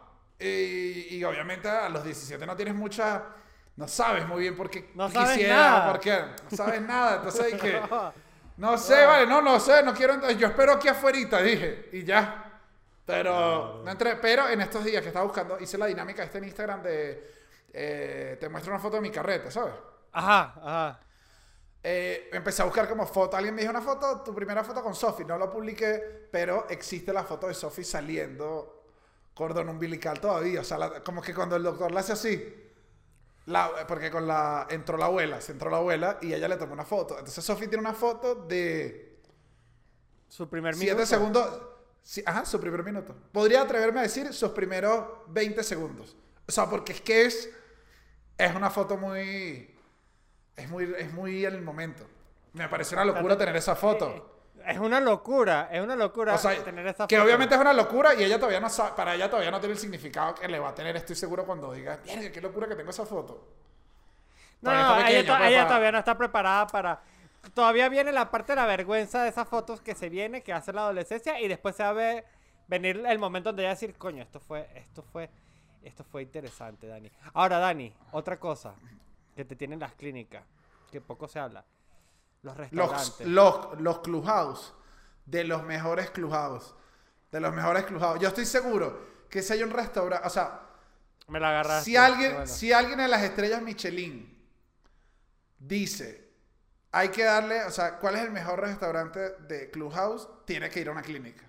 Es una clínica, una clínica. Después le siguen las piscinas, pero las clínicas ganan, sin duda. La, ojo, las piscinas le, está- le dan ahí, ahí, pero creo que ya depende de gustos, porque creo que la piscina le da un- una humedad al pan distinta. Sería la No, diferencia. Y el de, Se- la, el de la clínica es más sano, en verdad. Sí, Es más no sano. sé, no. Tiene menos salsa. No, yo creo que eso ese no es conmigo el que es. Yo he ido a unos que casi te lo están dando para mandarte para el piso 4. O sea, yo, en serio, que es que, ¿saben que esto, o sea, nadie, esto no tiene concordancia con que ustedes sean en un lugar de salud y esto tenga esta cantidad de mayonesa, papas fritas, ¿sabes? Yo he visto clujados duros en clínica que uno dice, pero es que este clujado es de he sen- hambre. Yo los he sentido sanos en general. En pero, claro, pero te lo digo, en comparación con otros en Calle el Hambre. Lo que pasa es que hay- es que también yo quiero hablar algo aquí sobre los Clubhouse. Y quiero que me tomen muy en serio, amigos preparadores de Clubhouse, si hay alguno aquí que nos escuchan. Pero una cosa es un Clubhouse y otra cosa es una sopa de salsas con trocitos de sándwich adentro. Porque eso a veces son los Clubhouse. Coño, a veces te lanzan una cantidad de salsas. Es distinto. Bueno, compadre, Pero por eso, es un pero por eso, pero por eso en general es que cuando tú vas a otro lugar, el clujado no sabe bien. Los clujados de clínica, poca gente lo sabe, que es un doctor que estudió ocho años para eso. Cuando hablábamos de las ramas, hay una rama del clubhouse. El, O no, sea, el Clubhouse es increíble. El Clubhouse es Eso lo está preparando, o sea, el que crea que el clujado lo está preparando un cocinero, un poquito a leer. O sea, señores, a leer. Ah, Hay un doctor que está encargado de prepararte un clubhouse. Porque hay un doctor con que maneja todas las dietas, las dietas de todo lo que se hace en la clínica los hace un doctor. Eso es- bien sabido. Y, y no solo eso, o sea, hay algo que me gusta mucho de las clínicas, que el Clubhouse, marico, y por alguna razón las clínicas tienden a tener una muy buena tortería, ¿no? Así pastelería, porque no sé si de pronto lo, lo- lo- lo- hay que... porque tampoco las, las, las clínicas te tienen tanta variedad de tortas, pero las clínicas siempre te tienen por lo menos unas buenas dos tortas en la tarde puestas ahí en su- Sí. en su- en su- Me atrevería, me atrevería a decir que la relación está con la- lo estrechamente relacionado que están la- las clínicas o hospitales con la gente mayor. Mm, O sea, oh, yo, entonces, o sea, yo creo que que haya mucha gente mayor los lleva a que llegue alguna señora que diga yo vendo mis tortas y el cafetín se las compra y nos llega un producto de calidad. claro. Es lo- creo yo que es el, el ciclo del cafetín. Es lo, No, es lo que creo yo. Ahora, el se dice tiene poco. como ese momento de. Tiene como ese momento de. El cafetín tiene ese ambiente que te aísla un poco de la- de- de- la- del aire a hospital. Siempre tiende a ser un poco más. Ahora, lo que creo que, no sé si hace poco, el jugo de melón de las clínicas Es muy me bueno. atrevería a ser. Sí, sí, sí. sí, sí. Es, que, No, es casi la como gelatina. un jugo, un jugo mod. Oye, pero es que la gelatina, aquí te voy a decir, la gelatina es que tú tienes que ser. O sea, tú tienes que no haberlo querido hacer para que te quede mal una gelatina. Y, Incluso así, no, aquí sí te voy a decir. No. Daniel, te No. lo voy a decir. N-O suena no. No, pero es que, Sebastián, hay que ser muy malo para que una gelatina te quede mala. Bueno, yo no sé si yo conocí al mismísimo Satanás, pero yo he probado gelatinas patéticas. Pero ¿dónde Patéticas. has probado? Daniel, hay un tema porque la gelatina no puede ser ni muy aguada ni muy dura. Y hay gente que a veces le queda muy aguada y hay gente que a veces le queda muy dura. Y es simplemente una cuestión de equilibrio como todas las preparaciones de cajita. Al final las preparaciones de cajita son ¿Qué? el equilibrio. O son. Claro, por eso te digo, es imposible, es imposible que te quede mal. Ah, bueno, yo, yo he comido malas, marico. Cuando son muy aguadas. Sí. No, No, aunque también pasa podría también- decirte, en los cumpleaños, cuando le ponen mucha cosa que queda como un pedazo que uno dice, Ah. ¿qué es esto? A mí me, estoy gusta la, comiendo la, como- la arcoíris de los cumpleaños, la que tiene como distintas capas. Esa me mata, marico. Esa no me gusta porque siempre hay una capa que sabe como a cartílago, que es como blanca, Bueno, que es que uno dice, la va a saber a Al leche. final, al final la gelatina es- Claro, pero hay una, hay una que ni, ni la saborizaron, entonces cuando queda dura, ese es el Claro. único pedazo que no me gusta. Pero de resto, que te quede una gelatina mala, coño, tienes que... No, ¿sabes cuál, cuál me gusta a mí? Cuando le tiran, coño, esta la hace mi mami, mami. Besito le mando a mi mamá. Coño, cuando le, mi mamá a veces, coño, que es que es que es que ese peo. Estoy muy mameco, claro. que hace? tengo- coño, agarra un Sí, camburcito y le toma uno, le corta unas rodajitas de camburcito y se la riega así por toda la gelatina. No, marico. Claro, que te aparece, que te aparece premio, que tú dices, uy, este pedacito de gelatina vino con premio. Claro, que un pedacito de cambur. Uf, marico, se va de jonrón, marico. La gente se queja mucho. La gelatina tiene como muchos detractores y al final no los tiene. ¿No sientes? Que es como una etapa en la vida donde la gente dice que odia la gelatina y después como que sí te vuelve a gustar. Yo creo que es como cuando eres niña. No, bueno, al menos que le metas vodka. Que eso es como la gelatina que le gusta a los veinteañeros. Sí, pero... eh, Sí, porque no vas a servir gelatina con vodka en una... A los, a los recién operados. Ahí les mandé una gelatinita con vodka en unos shotcitos y todos esos recién operados. ¿Y tal? tal. No sé, a mí me parece que la... Yo creo, y, y esto es muy duro, pero yo creo que la gelatina está como en una zona media en la que nunca despierta ni demasiado odio ni demasiado amor. Que es una vida tampoco- segura. O sea, claro, es tampoco una, es que- es una vida. eh, es una vida segura, pero nadie dice. El postre que más. No es polarizante. Yo creo que la gelatina no es. Es todo lo contrario a Twitter. O sea, yo, Sí, sí, la sí. gelatina. No hay nadie, no hay nadie que te dice soy gelatina lover, maldita sea, quiero comer gelatina todo. No conozco a nadie. Nadie. Nadie se llama gelatina lover. O sea, nadie dice yo siempre me la paso con la gelatina. O nadie. Yo no tengo ni un amigo que yo diga. Verga, él muere por la gelatina, ¿sabes? O sea, yo gente, tengo gente que conozco que muere por los doritos. Tengo gente como yo mismo que hay gente que dice, no, Daniel no come doritos. O sea, pero si yo digo un día no como gelatina, la- al día siguiente lo olvidaron. Y si digo me encanta la gelatina, la gente que, ¿qué te va a estar gustando la gelatina? O sea, hay un pollo en brasa, ¿te gusta más el pollo en brasa? Sí, ok, ya no te gusta la gelatina. Claro, Esa- eh, y- exacto. Y estar ahí, o sea, estar en ese puesto en la cadera alimenticia me parece, oye, me parece duro y valiente también. No, y, Es una y zona media. Y, le da durabilidad. O sea, al final la gelatina sigue ahí. Podemos decir lo que nos dé la gana, pero la, La gel- no, no, no. La gelatina vamos de este ge- mundo antes que la gelatina. No, no, no. La gelatina es que es el Getafe. No, es el Atlético de Madrid, el Atlético de Bilbao. Que el Atlético de Bilbao es un equipo que nunca descendió. ¿Tú sabes esto? Hay tres equipos en España que nunca han descendido a la primera división. Oh. El Barça, el Madrid y el Bilbao. Nunca ha jugado en segunda. Pero tampoco gana. Claro. Está ahí. claro. Está ahí, entretiene, entretiene. Si de repente el juego es Atlético de Madrid contra la torta, uno dice, coño, este juego está bueno. Pero Claro. nunca sola la gelatina va a ser el plato principal ni el que llene el estadio. Eso. No, bueno, a veces que aquí en mi casa se la tiran, porque también porque vivo con dos personas mayores. Y coño, no es por nada, pero hay un punto, cierta edad, que es como la que Donde la gelatina. Que ya sí, la ya sí- gelatina- ya sí empieza a ser un poquito rock and roll, me explico. ¿eh? Que, Sí. que, que, que- que- mi papá se lanza la de, mira, hiciste una gelatinita así en la nevera y coño, se ven las caras de alegría. Ok, ah, ok, ok. Bueno, quizás Pero- es eso. Mira, mira algo que acabo de descubrir, no sabía. Entonces la gelatina es. No tenemos la edad para apreciar la gelatina como es. No, no tenemos, pero igual no la desprecias joven. Y Pero la entonces- gelatina es bien cuando te sientes malito también. Tú Tienes tres Ah, no, bueno, sí, sí, sí. Uf, Una gelatinita. Uf, una gelatinita te cae bien. Ahora, te digo yo, si ya tú sabes, entonces, si ya tú sabes que tus papás eh, ponen esta cara de alegría cuando ven la gelatina, porque ya les está gustando más que a ti, ¿por qué no prepararle un día que sea una gelatinita de Baileys? O sea, le unes las dos cosas que le gusten No a los... Lánzate una mezcla, lánzate una mezcla de algo que les guste full. Tas, papá, les hice una gelatinita de pistacho. Coño, Cevita, por fin, por fin te lanzaste, por fin estás haciendo algo, carajito, así. Lánzate, ponte creativo, úneles lo que más le gusta. Que digan eso, que no me pongo a ayudar en esta. Mira, este, te iba a decir que. No, sí, sin duda, sin duda. La, la gelatina, no, la comida en las clínicas es buena en los restaurantes y es pésima en las habitaciones. Entonces también. Pero- Porque, te- porque te, no, pero la- hay algo. En las habitaciones también, y que la, la comida de los hospitales es pésima, y que, bueno, papi, pero es que, o sea, no. De hecho, Aguarda ahí. que yo- Claro. o sea, dime, no quiero saber qué me vas a decir, porque es que vuelves al punto. ¿Qué coño Porque te entiendo el ¿Qué co- punto, porque tú dices, tú dices, claro, al enfermo le van a dar una comida horrible porque está enfermo, pero si tú te fracturaste, fracturaste nada más una pierna, igual te van a llevar la, la, la comida del, que está hospitalizado por gastritis. Ah, ahí sí, te- ahí sí te- Y el acompañante, el acompañante también le llevan su comidita. ¿Y que le llevan? Una comida que es, si acaso, un poquito más salada que la del... La, la, la- Bueno, pero ¿sabes? porque si algo que las clínicas nos quieren decir es que no usemos sal. Pero sabes que eso también creo que es una cuestión de, de entre más, más premium te- sea la clínica a la que vas, ya tienes acceso a eso.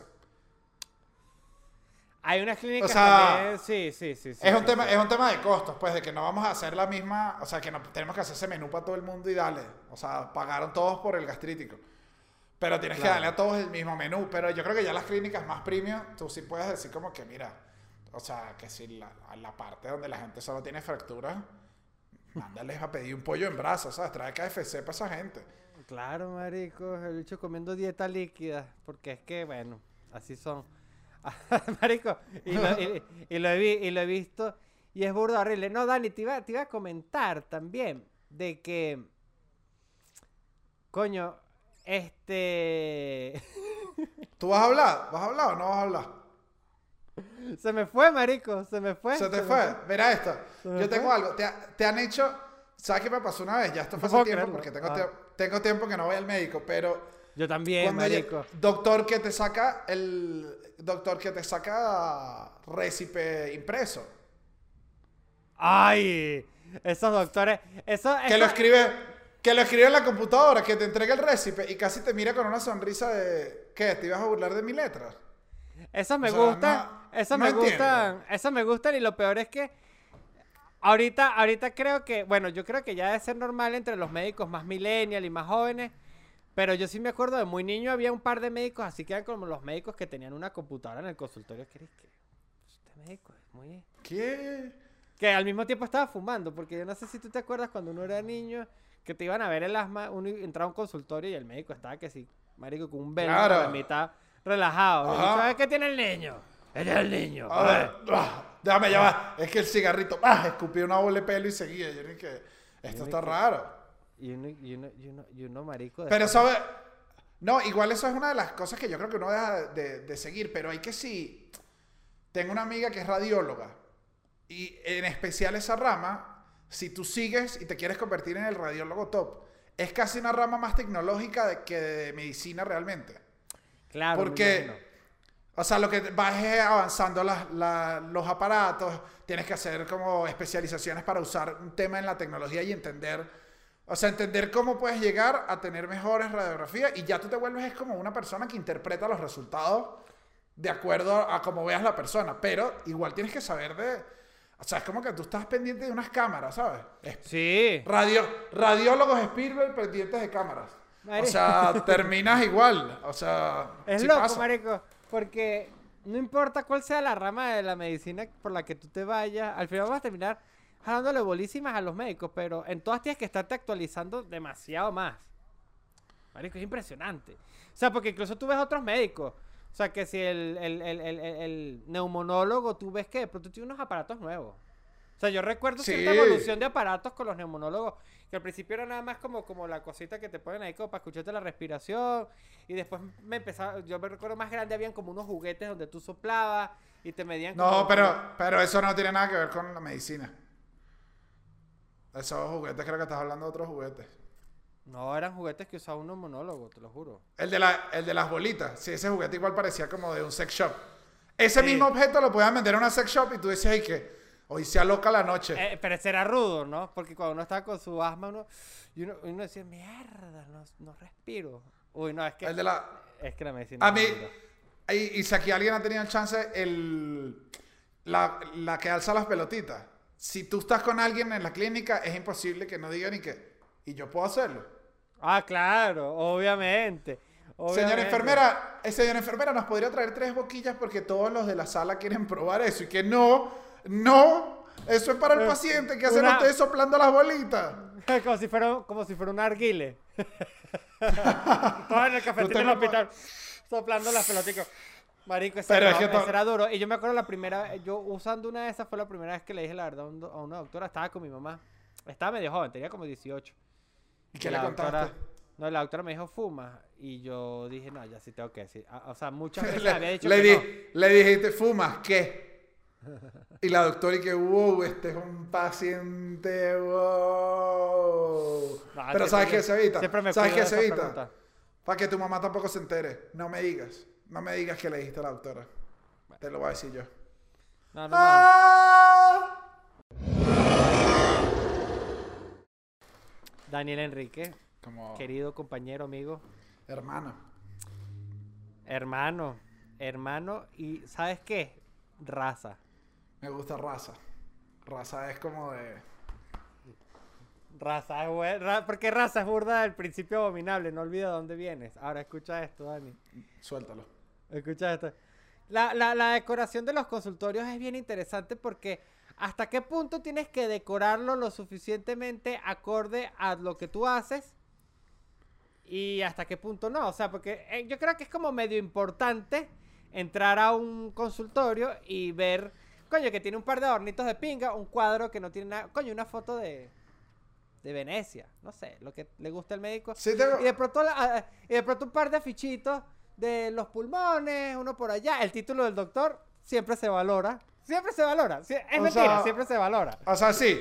Sí. O sea, porque te, deja, te Sí. da una sensación de calma que uno puede decir que no, pero tú, si tú sales de la consulta y yo te digo, ay, te atendiste, él, él, es, el, él es famoso porque él es el doctor con el que te acabas de atender, Sevita. Él, él se graduó en un curso, rapidito, en dos semanas. Pero es fino, la gente es famosa por eso, pero muy bueno. Igual, No, y no solo por eso. No solo por eso, sino también porque tú dices, este es su consultorio principal, donde decidió colgar los títulos. Porque a lo mejor uno de esos... Porque ah, acuérdate que hay doctores esos que tienen cuatro consultorios. Sí. Los hay. Bueno, aquí en México Entonces- me atendió, eh, por un tema de que tenía como una asma loca, me atendió una doctora, que lo que pasaba era que ella estaba como recién ingresada a la clínica. Eso fue lo que entendí después porque ya he ido varias Ah, veces. consultorio prestado. Eso también es loca. Que era como que nos estábamos, yo estábamos tratando los pulmones y era como el consultorio de un urólogo. sabían como, no sabes, unos gráficos de una uretra y unas bolas acá, pero yo es que eso no, o sea, todo lo que sentí que me, me iba a poner era como de bola. No sé si eso tiene... Claro. O sea, no sé, me- no me sentía como y consultorio prestado, pero sí pasa. Ojo, y aquí me pasa, mira esto para historia. Fui varias veces, la última que fui ya tenía su consultorio. Y dije, ah, claro. No, no, no. No, no, no, tenía otras cosas. Que abría la gaveta con seguridad para sacarte el remedio que te iba a obsequiar. Que aquí sí les digo algo. claro, tú tuviste crecer a la doctora. El doctor de ti te puede mandar, no sé, te puede decir que el tratamiento cuesta 15 mil dólares. Pero si te dice, igual te va a quedar en, 15 en 14 mil 999 dólares porque te tengo yo uno de los remedios que ya te lo conseguí, tú sales alegre. Así sea un, así sea un solo remedio, uno dice, no joda, le gané al sistema. Porque los remedios tienen, los remedios tienen dos variables. La- buscar remedios tiene dos, o sea, hay dos variables que lo hacen una tarea tediosísima. Y creo que a lo, a lo mejor es por venezolano. No, ni siquiera es por venezolano. Yo lo he comprobado aquí mismo en Colombia. Pero lo, lo fastidioso de hacer un tratamiento no es solo el costo, sino buscar las medicinas, el recor el, re- el- lo que te viene siendo la, la peregrinación, la peregrinación de farmacias. Y aquí en Colombia a veces pasa. O sea, hay farmacias chiquiticas, tengo como cinco farmacias alrededor. Eso sí es horrible. todo, pero, en vez de- pero a veces, pero a veces no te tienen las que tú buscas. o Cuando son medicinas específicas. Sí, sí, sí, cuando te toca Coño, eh. la visita a los siete templos médicos. Que es como ir en uno y preguntar y es como que tienes que ir capturándolo. Porque además la gente... Yo creo que eso, eso puede, puede ser latinoamericano, no sé si es mundial, no- ah, si hay gente en España que nos puede contar, Te ha- no sé cómo te- en otros te países. ha pasado- Pero aquí en Colombia es medio como en Venezuela. ¿Te ha pasado que compra... Que solo por la cara que te pone el- la persona que te atiende en, el- en la farmacia, tú dices, uy, es como que yo estoy pidiendo... Estoy pidiendo ya una droga que no se usa. O sea, Sí, sí, estoy- siente, cuando el doctor dice, uy, eso. Mm, mm, mm". Que tú mismo dices, tengo años que no lo veo y tú no. Pero ¿por qué me hace esto, señor enfermero, señor de la farmacia? Ayúdeme. O te, la, no, o, o te empiezan a lanzar las confusiones de que te dicen, no tenemos exactamente el triluxular, pero tenemos esta que hace exactamente lo mismo. Y tú dices, ¿tiene los mismos componentes? No. Entonces ahí que toca, marico. Si eres una persona responsable, llamar Claro. al consultorio porque, Claro, porque tienes claro. que tener cuidado. Es que no, no tengo, o sea, no te tengo la talla de esa, eh, de esa franela negra que tú quieres, pero te tengo un pantalón de cuadros, ¿te gusta? Y no, no, no, no, porque, o sea... No, yo quiero la que me mandó el médico. Además esto no, ajá, además esto no es por gusto. ¿Y por qué me hace la pregunta a mí? O sea, esta, yo le acabo de entregar un papel que es casi como, mi mamá me mandó a decir que, Es literalmente Mi eso, doctor- literalmente, es casi literalmente. mi eso. doctor me manda a decir que yo debo tomarme esto para no morir. Ay, yo te lo puedo cambiar por algo. No, no, o sea, no me lo preguntes, porque además yo no tengo las herramientas para contestarte. Sí, sí, sí. O sea, No sé, es que no sé, es que es eso, Daniel, es que no sé. sí. Es que no sé. Y eso pasa, por eso es que la- buscar medicinas es un tema. ¿Sabes, ¿sabes qué me dio? complicado. Durante, durante coronavirus, yo fui al. Cuando me dio coronavirus, yo fui al. A, a la doctora, ella me atendió. Estuve, ¿A China? No, no, no, estuve, estuve a, a Wuhan a, conseguir al paciente cero, ajá. No, no, no. Digo, fui a la farmacia, o sea, me atendí y tal, y la doctora me dijo: Mira, tómate unas cosas para protegerte, porque tú eres medio sensible a los pulmones y tal. Me mandó como un tratamiento. Yo me fui a comprarlo. Me daba risa la, que yo, o sea, obviamente tuve que entrar a la farmacia con un tapaboca súper, ¿sabes? Como con mascarilla y toda la cosa, pero mi compra era demasiado tengo coronavirus. O sea, Ah, claro. o sea, la tipa vio las compras y dijo, este chamo no está aquí porque tiene una infección vaginal. Este chamo está aquí porque tiene coronavirus. Es que me da un oxímetro, me da un oxímetro, me da paracetamol. Cada vez que lo decía sonaba un rayo en la farmacia. Ajá, que yo que Un trueno. que casi que la que casi que la tipa lo único que pensaba era, entonces el termómetro de la puerta no sirve. Porque si esta persona llegó hasta acá, ese termómetro no está avisando nada. Marico, no sirven, en verdad no sirven. A mí a veces me tiran y que 35, unas vainas así, que es que no yo estoy muerto. Claro, cuando te tira la temperatura demasiado fría. Sí, que es que porque al final también la línea entre una fiebre, O sea, al final todo este peo de las fiebres es como que la temperatura correcta, verga, yo ahorita no la tengo a mano, no sé, 29 grados, ¿cuánto es? ¿La temperatura de uno? 32, no, creo que 32. No vale, como 37, ¿sabes? Ah, bueno, como, exacto, como 37. Sí. Y la raya, exacto, y siempre es como que tienes 37, estás bien. Tienes 36, mmm, mosca, y tienes 30, y 35, es que este tipo tiene como una hipotermia, o si no, tienes 37, tienes... O sea, el rango de la temperatura de uno es muy chiquito, es como 2 grados. Un grado para arriba, un grado para abajo. Ajá, Y a eh. partir de 2 grados empiezas a estar enfermo, no importa si es hacia arriba o hacia abajo. 3 grados es como una fiebre gravísima. 4 grados es que hay que internarlo. O sea, una fiebre de 40 es que si llevas más de un día así, tienes que estar hospitalizado. Y, Y la diferencia, fíjate, que es chiquitica. Y yo nunca- y yo nunca- tirar unas temperaturas a veces loquísimas. Y uno nunca sabe, o sea, aquí lo confieso completamente. Si de hecho hay algún doctor que haya llegado a esta parte del episodio, quiero que me aclare esta duda porque no la pienso buscar en Google porque me va a decir que es cáncer. Pero yo nunca sé qué te va a pasar si la te- o sea, uno sabe, uno no sabe bien qué te pasa si duras mucho tiempo con fiebre, pero tú sabes que va a ser malo. Sí, o sea, pueden ser muchas cosas, pero. Pero sí, no es buena noticia. Ni la fiebre ni la sangre. Mira, y el- sabes que una vez yo me estaba lavando los dientes, ¿no? Ya va, ajá. Ta, ta, ta, me enjuago la boca, escupo y boté sangre, marico. Obviamente, contrario, contrario a los pelos, donde hay sangre no hay alegría. No, no, no, nunca hay alegría. Bueno. Nunca hay alegría. Sí, sí, sí, sí, pero por lo general. No, no, no hay, no hay, no hay, no hay, no hay, no hay. Y claro, marico, yo voto, y claro, marico, esa fue esa típica búsqueda de Google donde boté sangrecita por una encía, marico. Y obviamente fue que tienes leucemia. Y, al final lo que tenía, marico, era como, como un, un pedito ahí mariquísimo en la encía, marico. Mira, el, ¿nunca te ha pasado que la, la enfermera o el doctor que te está agarrando la vía, tú dices, este enfermero será un heroinómano que me está buceando tanto las venas? Cuando se ponen como que, tienes esas venas perfectas, qué bonitas se ven. ¡Tas! Es como un buceo a la buceo a vena. Pero yo creo que es como un buceo correcto, de acuerdo. Yo creo que todas las profesiones tienen un buceo raro. ¿Me explico? O sea, los arquitectos dicen, uff, mira esta fachada, mira esta cátedra, mira esta boda. Ok, claro, que para, Claro que que- que para ellos es como El que, sa- que sabroso agarrar esta vena que es como que es como un orinoco, ¿sabes? Como un río que se Claro. ve, que, que es como... Claro, les encanta, les facilita el trabajo.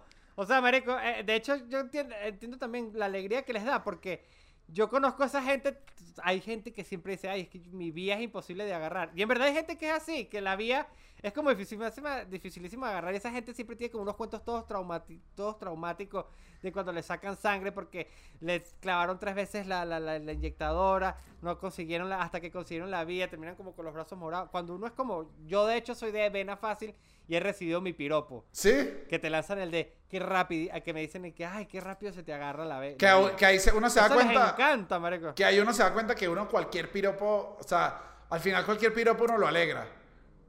Claro, Claro, es que o- dice, ojo, le, le- a le- menos- facilita el trabajo un rato a esta persona. A menos de que el piropo sea cuando vas caminando por una calle y te lo dicen muchísimas No, no. veces unas personas como intentando asustarte. Pero si no, cualquier cumplido, uno con cumplido nulo.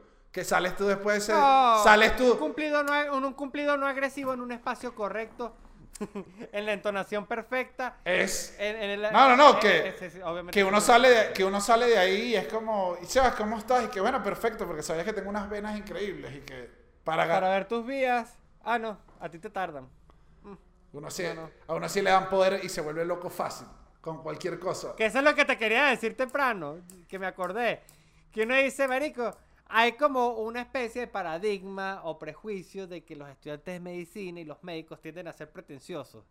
¿Y saben qué? Yo lo pienso. Yo pienso que los médicos son súper pretenciosos, pero a la vez, cuando veo todo lo que hacen, digo, yo sería tan mojo. Yo, si yo hubiese estudiado No. medicina, yo no me hubiese aguantado a Claro. mí mismo con mi mojoneamiento. No, no, no. A mí, o sea, a mí me pasa que sí creo, y esto lo digo conscientemente, eh, sí son el, el- el level más alto de una carrera. O sea, de, de las pirámides de las carreras, ser médico, y obviamente entre mejor y más arriba, pues más locura. Pero es y que. Es Yo que creo que ser médico, Madonna y el Papa son las tres mejores cosas que existen. Claro, ¿no? Y, el, el- y yo he visto labias incluso que cuando la gente, yo tengo un amigo, un amigo abogado tenía una labia de, de, ay, derecho no es tan importante porque no salva vidas y que claro que el derecho salva vidas. Si tú evitas que alguien vaya a la cárcel, salva vidas. Y que, ah, dale, pues, fin a la retórica que le tuviste que haber buscado. Pero los doctores literalmente están salvando vidas. O sea, la relación es, es uno a uno y, y están salvando vidas. Entonces, estaríamos diciendo, Daniel Enrique, que el peor enemigo de el médico es la muerte. Oye, creo que la- eh, le da full importancia a su trabajo. Sin duda. O O sea- yo creo que es la última instancia. Yo creo que la calidad de vida es una. Porque también el médico tampoco es que tripee demasiado si tú te quedaste cuadrapléjico. No, no, tripea. Pero sí, pero, pero, pero si te salvó la vida, bueno, dice, bueno, hey, hoy no. Devuélvete para tu cueva con tu, con tu bata negra, tu, tu hoodie, tu hoodie y tu cuchillo pasado de moda. Que Yo tenía- creo que ya tampoco deberías seguir andado, andando con una hoz. Porque, por, ¿Por qué andas con una hoz, muerte? Coño, baja Y yo- un revólver. Y yo tengo, yo tengo, yo tengo además una, eh, tengo un par de cosas que ya me- es como de cuando están operando, que siempre me han causado mucha impresión. Uno, señor doctor, si usted ta- está tan preocupado de realizar la operación, no debería preocuparse de usted mismo agarrar sus instrumentos para que agarre el que es. O sea, me parece que delegar, delegar la función de que te pasen el instrumento correcto es mucha responsabilidad para alguien. No, Daniel, pero es que es que tú no estás entendiendo el principio de la mesonería. Mesonería, no masonería. No vamos a hablar de, No, que no, el nombre, lo- lo- de logias. Lo- los, lo- lo- los mesoneros del- del- de la sala quirúrgica tienen un nombre, ¿no? Eso es- creo que sí tiene un nombre. El que pasa tiene, estudió para pasar. Sí, estoy, casi, Eh. Estoy casi seguro de esto. De que tienen, tienes que saber como de instrumento. Es que vas hasta ahí. No es que te pueden poner un día No, a yo me imagino. Yo asumo que eran estudiantes de medicina o, o personas que ya estaban a punto de ser médicos. Es como, como el aprendiz a tatua- de tatuador, que está ahí como al lado viendo. Ahora, una, un- el papá de un amigo que era anestesiólogo, es anestesiólogo, una vez se tomó tres rones y empezó haciendo como que la gente se inventa huevonadas. Yo he estado en bastantes operaciones donde se muere el paciente que yo era y que, bueno, entonces no entiendo qué, o sea, quiero, ahí me generó una duda, dije, no la voy a preguntar, pero eh, decía, y nunca dicen, lo- se nos está yendo. O sea, se nos fue. O sea, lo estamos perdiendo, doctor. O sea, que esas frases no pasan. No, deben haber burdos coños, vergas. Que hay música, que sí hay full música. Mierda. Eso sí me dijo él, que hay full música. Es normal. Yo recomiendo que Es escuchen este podcast tatuando, manejando, cocinando, comiendo, tirando, como les dé la gana, pero no lo hagan operando. No, pero, o sea, ya debe existir. Debe existir los doctores que ponen para operar su, su, buen, su buen capitulito de su podcast favorito. Este, Puede ser. ¿Saben este- que si lo hacen, si lo hacen también me halagaría? Pero si no lo hacen, no me importa, no pasó nada, no pasó nada. No, pero sí. ¿Tú por- estás operado? Sí, de la... me sacaron las amígdalas, ya le he dicho que las adenoides, me la, como que las rasparon. O sea, te tiraron, te, te- te tiraron la, la, la anestesia total y... La anestesia total es demasiado dura. Es demasiado dura y yo de niño me acuerdo que le dije al doctor que, que, no, que yo no iba a resistir y el doctor y que se, se echó a reír, me dio una cosa. Se echó a reír. Y me acuerdo que de niño... Yo una, vez le dije, yo una vez le dije a mi mamá, tenía miedo en un avión, para que tú veas las cosas que dicen los niños. Iba en un avión con mi mamá y iba full miedoso. Le tenía full miedo a los aviones cuando era muy chiquito. Y le dije a mi mamá que le fuera a decir al piloto que volara bajito. Que además de que, que inocencia del niño que si vuelas bajito es mucho más peligroso. Ah, ¿qué me ibas a decir? ¿Qué me ibas a decir? Que, Ah, de la operación. Que cuando me operaron, a mí me. Yo estaba niño, niño. Y la enfermera en ese momento me dijo, como que, bueno, quítate toda la ropa. Y te pones la bata. Y yo me quito todo y no me quité los interiores. Y ella me dice, como que te los tienes que quitar. Y yo, y que. Creo que no estamos entendiendo que si yo me quito que quitar los interiores, no me opero. O sea. O sea, así es sencillo. Y llamé a mi mamá y dijeron, no, tranquilo. Yo me imagino que me los quitaron dormidos. Obviamente. Pero me los pusieron. Entonces, cuando yo me paré después de esa anestesia, recuerdo que lo único que yo estaba pendiente era si yo cargaba mis boxers puestos y sí los tenía. Entonces, a esa clínica, cinco estrellas por su labor, porque Yo nunca he estado así de, de anestesiado. O sea, yo, yo tenía como la anestesia más dura que he tenido. Recuerdo que han sido las de las cordales. cuando te meten cámaras. No, no, no. Este, que te hacen la, la gastro... La- la- vaina que te ponen un tubo así por, por... Y recuerdo, marico, es como... Lo recuerdo como una pea, porque recuerdo en el momento, el doctor me dijo, te vas a quedar como... Léelo ahorita, ta, ta, ta. Y pero tengo como flashes de yo así como medio despierto mirando la cámara y el doctor así con mi mamá, obviamente. Con mi mamá. Cuando, estaba chamo también. cuando- el empeño además ahí de los doctores de que ven, que quieren que la gente vea lo que ellos tardaron ocho años estudiando para entender. No, yo creo que está completamente justificado y, o sea, así tú no entiendas nada. O sea, el doctor no puede agarrar y ver un ecosonograma con la mamá al lado y decir, "Eh, está bien, el niño se ve bien, pero la mamá va a decir, está o sea, el doctor tiene que hacer el trabajo de decir, esta es la cabeza, estas las piernitas. Tiene que meterle, la- pa- tiene que meterle Tiene que ánimo. meterle la experiencia, tiene que meterle experiencia, tiene que meterle labia, o sea, al final. Claro, pero, Al final tú no pero, vas.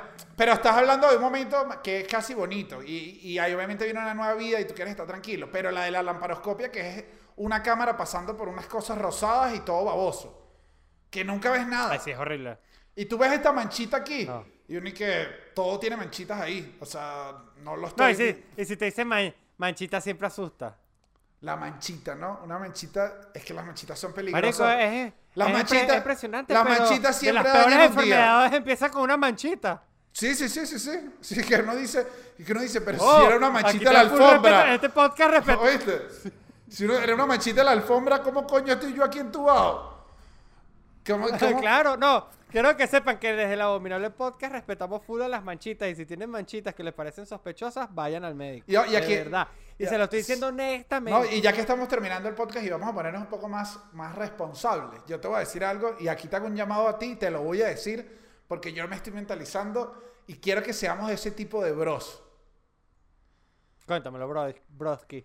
Hermano, yo te voy a acompañar en lo que sea cuando estemos más viejos y tú tengas lo que tengas. Lo que yo no voy a permitir es que tú me llegues como a los 43 y me digas, no, tengo cáncer de próstata.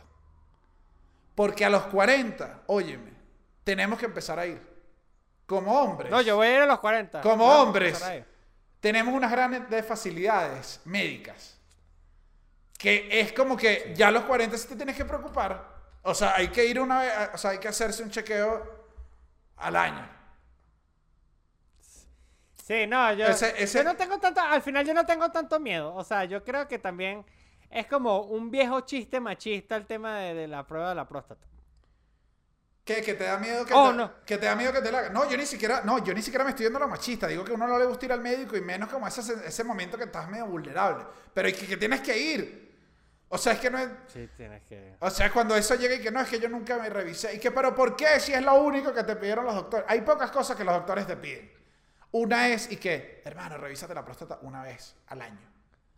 Una Sí, vez. esa es como la única. En verdad uno tiene, en verdad uno tiene poco, muchas facilidades también, coño. Aquí uno entiende también a las, a las mujeres, marico, que en verdad desde muy chiquitas están que de un médico lo otro. Ellas, ellas como que... Estás loco. Cualquier, cualquier cosa que si es una, una infección vaginal. Sí. O sea, todo da, todo da una infección vaginal. Y no pasa con nosotros. Entonces es que cuando llegue el momento, que es los 40, que ya está cerca, se va. sí, me quedan unos, unos cinco añitos. Te me quedan unos 7 y ahí empiezas a confundir. Estas son las. Ya, te- ya estás en la edad de empezar a confundir. Donde. No, yo nunca voy a meter sobre mi edad porque, ¿sabes por qué? Porque yo tengo una... Yo no me puse pretencioso, está bien. Pero yo sé que yo me mantengo... La gente me lo dice, Daniel, la gente me lo dice. ¿Qué te- jovial, qué te- qué te dice la gente? Que no, pare, que, que no parezca un patrón de 35 años. Y yo le digo, papi, yo soy un patrón de 35 años. Dígame, Don. Dime, don. A mí me gusta cuando me dicen don Sebas. Que... ¿Quién te dice Don Sebas? Ay, Dani. Nadie te ha dicho Don calle. Sebas. Sebastián. No lo sé. Nadie. Sí. Si tú ni Sí sales a caminar, la gente sepa aquí, la, la persona más casera es Cuando Sebastián. joven, en Venezuela, en Venezuela me decían mucho Don Sebas en Mérida. En Mérida, en Mérida, en Mérida Don Sebas se llevaba, se llevaba duro. Marico, Te lo juro. En Mérida tenías como 15. o sea, si te decían Don Sebas, era que tú estabas metido en unos pedos de narco y era tú. Te, De auto, hecho, desde niño me decían Don Sebas. te, te autoproclamaste Don Sebas. Dilo, mira, si tú lo quieres ver de esta manera, es tu problema, ve para un médico y resuélvelo. A mí no me venga a, a tirar. Marico, sí. muchísimas- Qué locura, qué locura, qué locura Ah. este tema, ¿no, Dani? No, no, no, yo creo que- tú te vayas con... El tema, yo creo que el tema, el tema médico igual da para otro episodio. Aquí lo digo, da para otro episodio, porque además no Verga, tocamos, sí. no tocamos aristas como, como la ambulancia, como, o sea, hay, hay- hay varias aristas distintas. Uno- burda, ¿no? En verdad, en verdad este tema es súper est- extenso. Pero lo disfruté mucho, Dani. Quiero que sepas que lo disfruté mucho. Yo también te quiero muchísimo, eh, te amo, No, bueno, te amo, te amo y te adoro. Le quiero Te decir amo. a toda la gente que, que se revise, que no, que no lo deje para después, que, que los ruiditos, a diferencia del carro, no le sube el volumen a la música y, y vaya a revisarla. Es así, Dani. Al final, en esta vida todo consiste en avanzar, revisar y continuar. ¿Tiene Y- algo y de repe- sentido? Avanzar, ¿cómo era? Avanzar, revisar, Revisar y continuar. continuar y repeat. Porque siempre lo mismo. Al final hay que andarse revisando todo el tiempo y bueno, gente, los amo. Dani, feliz viaje. Gente, nos vemos pronto. Y esto fue otro episodio más del Abominable Podcast. Esta es la parte donde yo me callo y, tú sigues. Sí, sí, sí. Eh, esto es lo de siempre. Siempre termina así. Eh. Hasta luego, nos fuimos. El Abominable Podcast.